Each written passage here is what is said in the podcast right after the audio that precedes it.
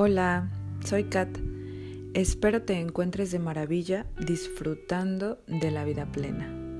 Nuestro tema de hoy, la relación entre sexualidad y alimentación. Te quiero platicar que el estudio del Tao, que es algo que a mí me apasiona y me encanta y es de donde yo saco muchísima información para poderte compartir en esta temporada de sexualidad sagrada, bueno, se aborda el tema de la sexualidad como algo sumamente importante y de reverencia, dado que las relaciones sexuales son fundamentales para la vida, como es comer y dormir. Ya no lo podemos seguir negando.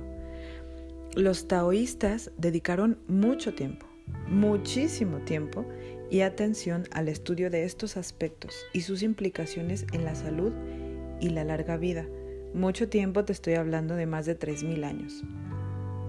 En lo personal, de todas las cosas que he estudiado, leído y escuchado, que han sido bastantes, la visión taoísta te comparto que es algo que me encanta, me fascina y resueno muchísimo con este conocimiento, porque aborda el tema sexual con los ojos bien abiertos, una mente libre y sin prejuicios, que es lo más importante. A lo largo de estos 3.000 años, para mí han sido los mejores observadores de la sexualidad humana y los más imaginativos amantes. Es hermosísimo este conocimiento.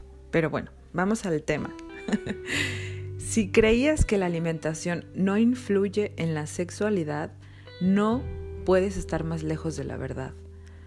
Los alimentos que tomamos y la cantidad que consumimos interfieren de diversas formas en nuestro apetito y actividad sexual. Sí, por ejemplo, mira, la carencia de ciertos alimentos reduce notablemente nuestra libido. Entonces, consumirlos la mejora como por ejemplo el jengibre, el ginseng, el brócoli, la lechuga, los higos, las frambuesas, el pescado, el huevo, condimentos como el clavo, la canela, el azafrán, el curry, entre muchos, muchos, muchos otros. Así es, consúmelos un poquito más, a ver qué pasa. Existe una creencia súper chistosa que yo he escuchado bastante de que si comes más, pues entonces vas a aguantar más en el sexo. O sea, vemos nosotros como que cantidad es potencia, pero no es así. Combinación es potencia. Comer más no solo no nos da potencia, nos lleva al sobrepeso y a la obesidad y disminuye el apetito sexual. Lo interesante aquí no es la cantidad de la comida, sino la combinación de los alimentos. Aquí es donde entra algo llamado trofología, que es la ciencia de combinar los alimentos correctamente. Aunque déjame decirte que en Occidente y en Asia es un tema muy distinto. Por este lado del planeta, la mayoría pensamos o nos han dicho esto, tú come un poco de todo, eso es lo, equilibrado, pero no es así porque aquí andamos mezclando carnes con lácteos, con féculas, con grasas y con azúcares. Y estas mezclas lo único que hacen o que producen es pesadez y poca potencia. El Tao nos sugiere ser conscientes de la importancia de las combinaciones para usarlo a nuestro favor en todo momento, sobre todo en la sexualidad.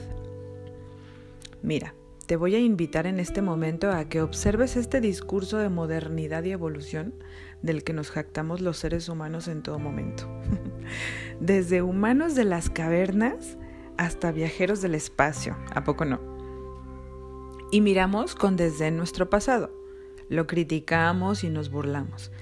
Pero yo me atrevo a decir, el día de hoy, en lo que atañe a la dieta, y a la sexualidad estamos experimentando una involución, vamos, de reversa. Dicho de otra manera, en una degeneración de hábitos alimenticios, en este caso, que tristemente van creando una separación enorme entre humano y naturaleza, enorme. Y como nuestra sexualidad es el acto más natural y sagrado, que podemos experimentar los seres humanos, puesto que a través de esto se origina la vida, evidentemente es algo que se va a ver afectado, sí o sí. Este es un tema bastante amplio. En este podcast es imposible poderlo abarcar. Sin embargo, creo que va a ser necesario armar un taller. Esto es importantísimo para aprender a gestionar nuestra alimentación. Lo que sí podemos hacer el día de hoy es tomar en cuenta algunas recomendaciones. Ahí te van. Número uno, comer con moderación. Es recomendable quedar satisfecho en un 70 u 80% aproximadamente, sobre todo si llevamos una vida sedentaria y con poco ejercicio físico. Comer en exceso nos vuelve pesados y densos, cosa que va a afectar nuestra libido totalmente. Número 2. Masticar bien la comida antes de ingerirla, sobre todo los carbohidratos, que son los que necesitan ser digeridos previamente por una enzima alcalina que se encuentra en la saliva. Los carbohidratos también son una fuente de pesadez. Sí, cómelos, pero mastícalos bien. Número 3. Observa y analiza los efectos que producen tus hábitos alimenticios. Esto es muy importante y lo recomienda el Tao y también la medicina ayurvédica. El mal del puerco no es un efecto necesario, ¿eh?